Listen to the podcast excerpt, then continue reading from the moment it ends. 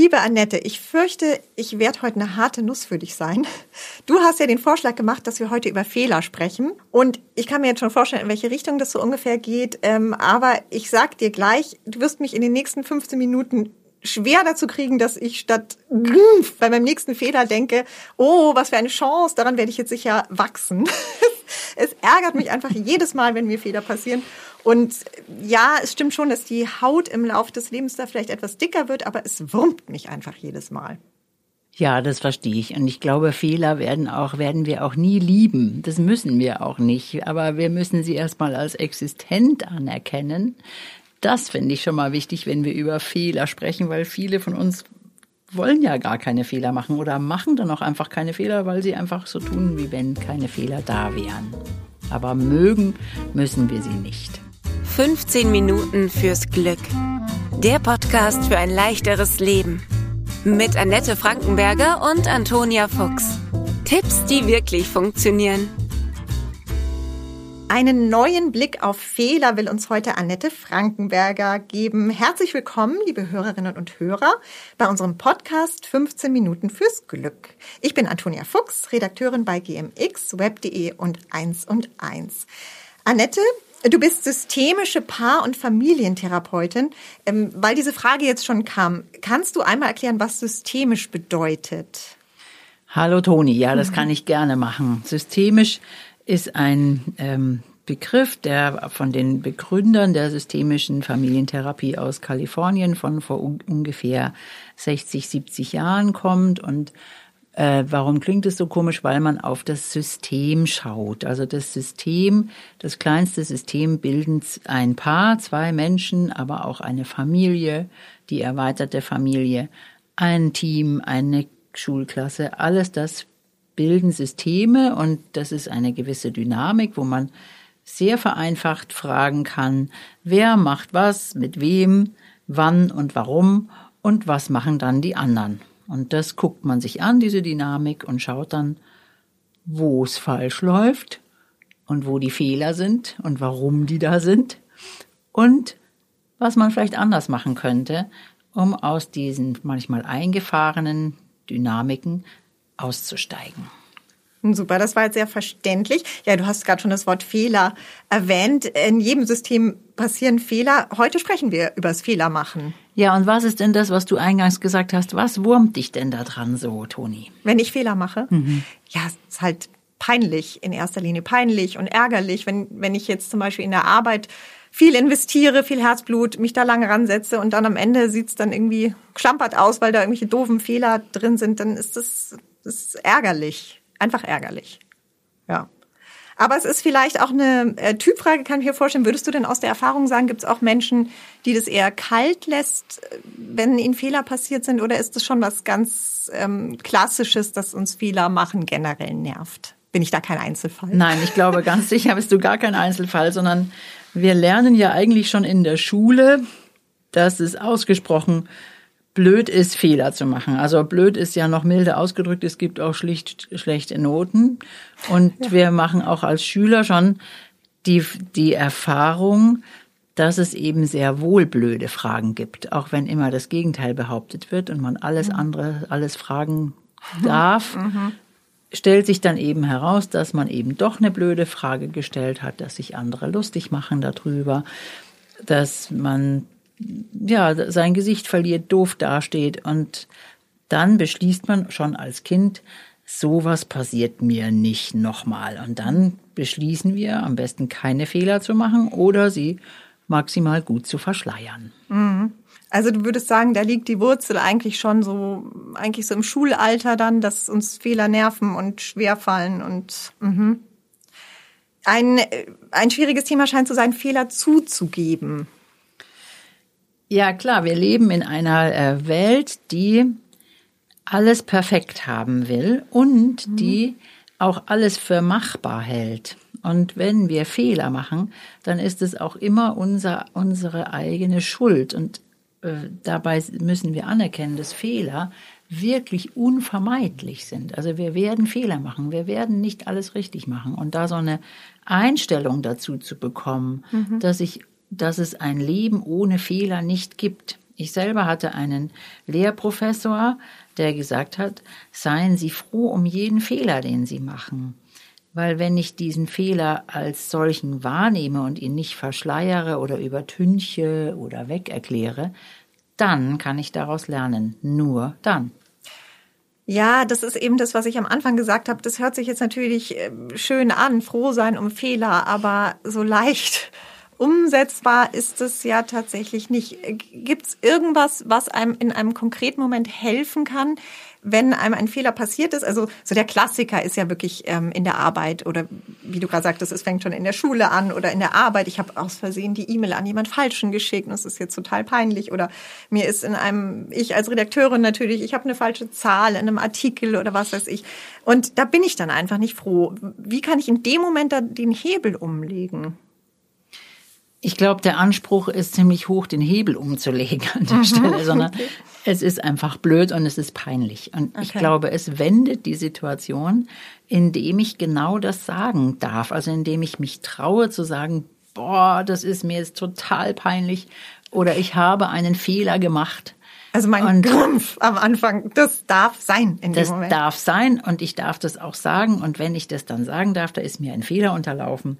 Das tut mir leid, ich muss das zurücknehmen oder es ist mir peinlich, dass ich, dass ich Ihnen das zugemutet habe.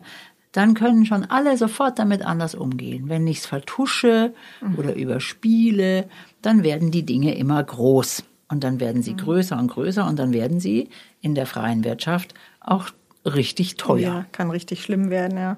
Also möglichst offen gleich damit umgehen, mhm. sonst wird es zu einem immer größeren Rucksack wahrscheinlich.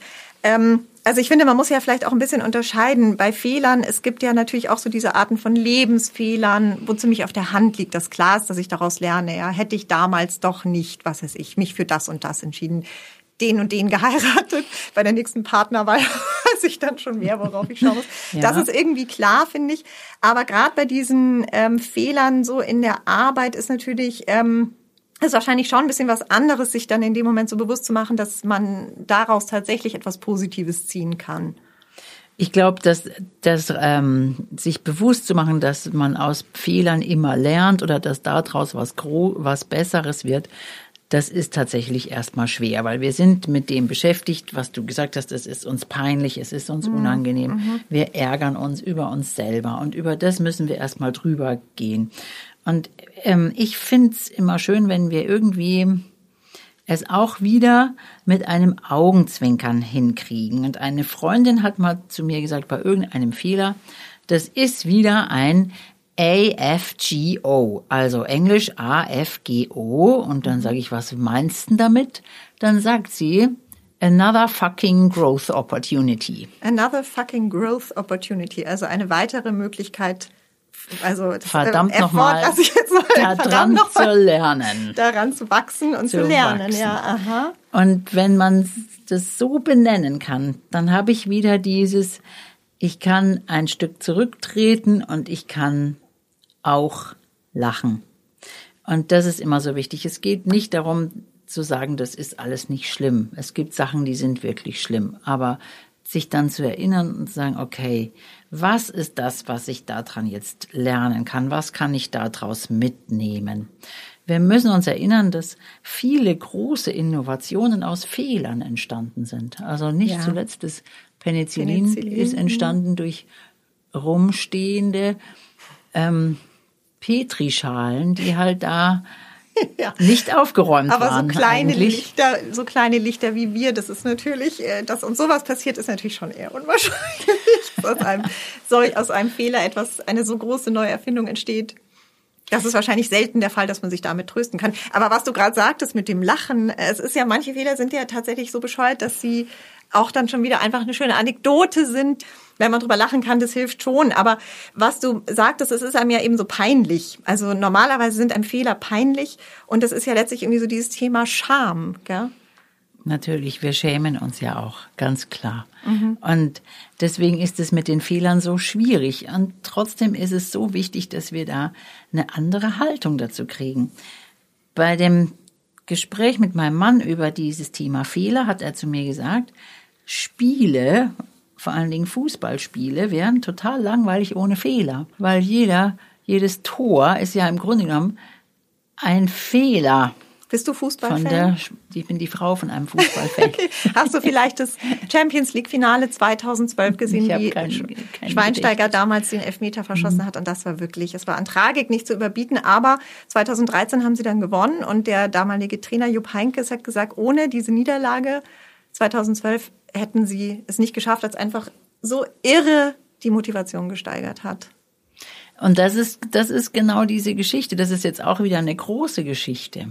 Aber ähm, ein Spiel funktioniert nur, weil andere einen Fehler machen. Also selbst wenn ich irgendein Strategiespiel nehme, wie Schach oder sonst wie, es lebt davon, dass jemand einen Fehler macht oder zu langsam ist. Wenn, wenn man zwei Schachcomputer, die gleich stark gegeneinander spielen lässt, ist es total langweilig. Die spielen bis in alle Ewigkeit, mhm. weil es passiert dann nichts. Keiner macht einen Fehler und man kann endlos weitermachen.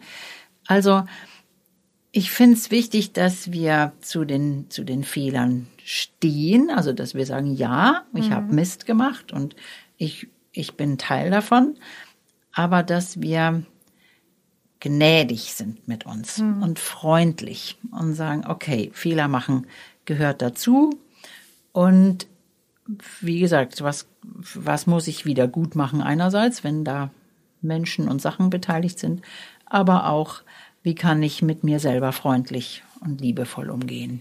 Hm. Ja, es sind natürlich uns die Erfolge wichtig im Leben. Ne? Das macht es vielleicht auch das, warum, warum es so schwer ist, wenn dann Fehler passieren. Natürlich, ich sehe es ja bei meinen Kindern, die Fußball spielen, die wollen gewinnen. Die wollen nicht verlieren, sondern die wollen Erfolg haben. Ähm, aber vielleicht ist da auch ein bisschen das Problem, dass wir uns zu sehr darüber definieren, was uns gelingt, was wir machen, statt wer wir sind vielleicht.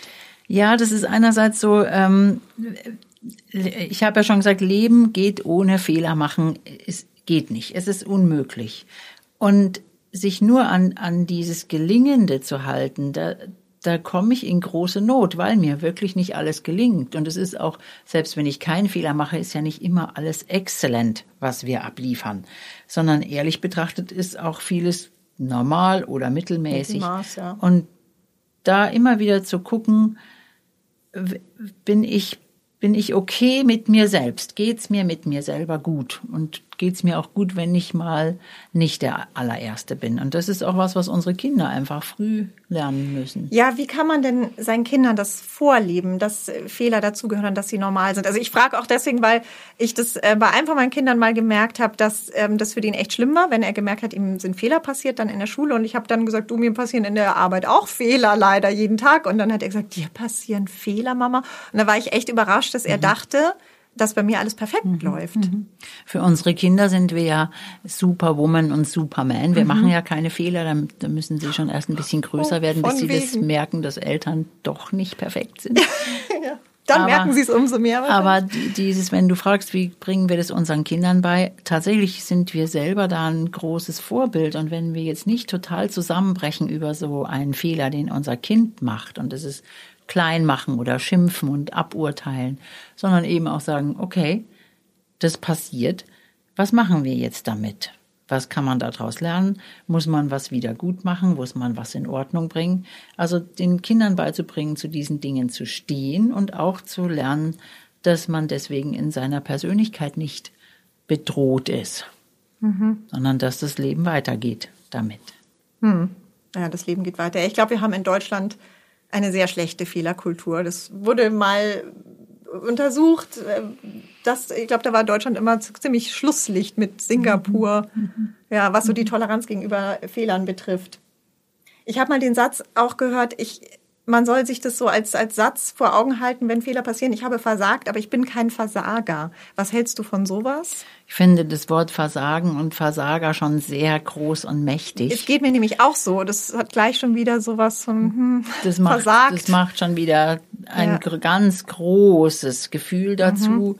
Und da finde ich tatsächlich besser, ich habe einen Fehler gemacht und ich stehe dazu, aber ich bin als Mensch nicht fehlerhaft. Mhm. Also ich bin okay, so wie ich bin.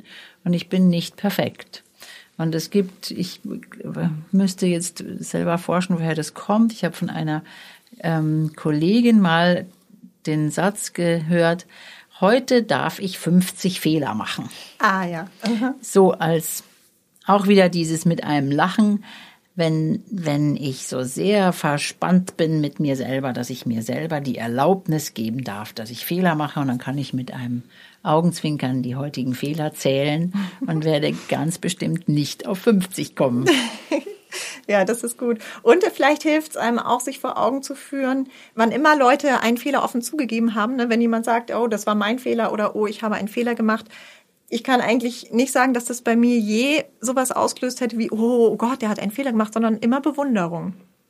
Ja, und da sind wir, wir denken über uns immer so schlecht, aber wenn wir drüber nachdenken, wie reagiere ich auf die Fehler der anderen? dann kann ich davon ausgehen, dass die anderen auch so reagieren. Mhm. Also wenn ich selber einfach liebevoll bin oder auch sage, hey, Respekt, dass du es mir gesagt hast, kann ich davon ausgehen, dass die meisten Menschen auch so darauf antworten werden. Wir haben es in der ersten Folge gesagt, Krone zurechtrücken, glaube ich, gell? war der Satz. Mhm. Das versucht man vielleicht am besten, wenn einem ein Fehler passiert ist. Es wird jeden Tag passieren. Und wir hoffen, wir konnten ein bisschen weiterhelfen mit einem neuen Blick auf Fehler. Vielen Dank Liebe Annette, bis zum nächsten Mal bei unserer nächsten Folge bei 15 Minuten fürs Glück. Ich danke dir und ich freue mich, liebe Hörerinnen und Hörer, wenn Sie nächste Woche wieder zuhören. Tschüss. 15 Minuten fürs Glück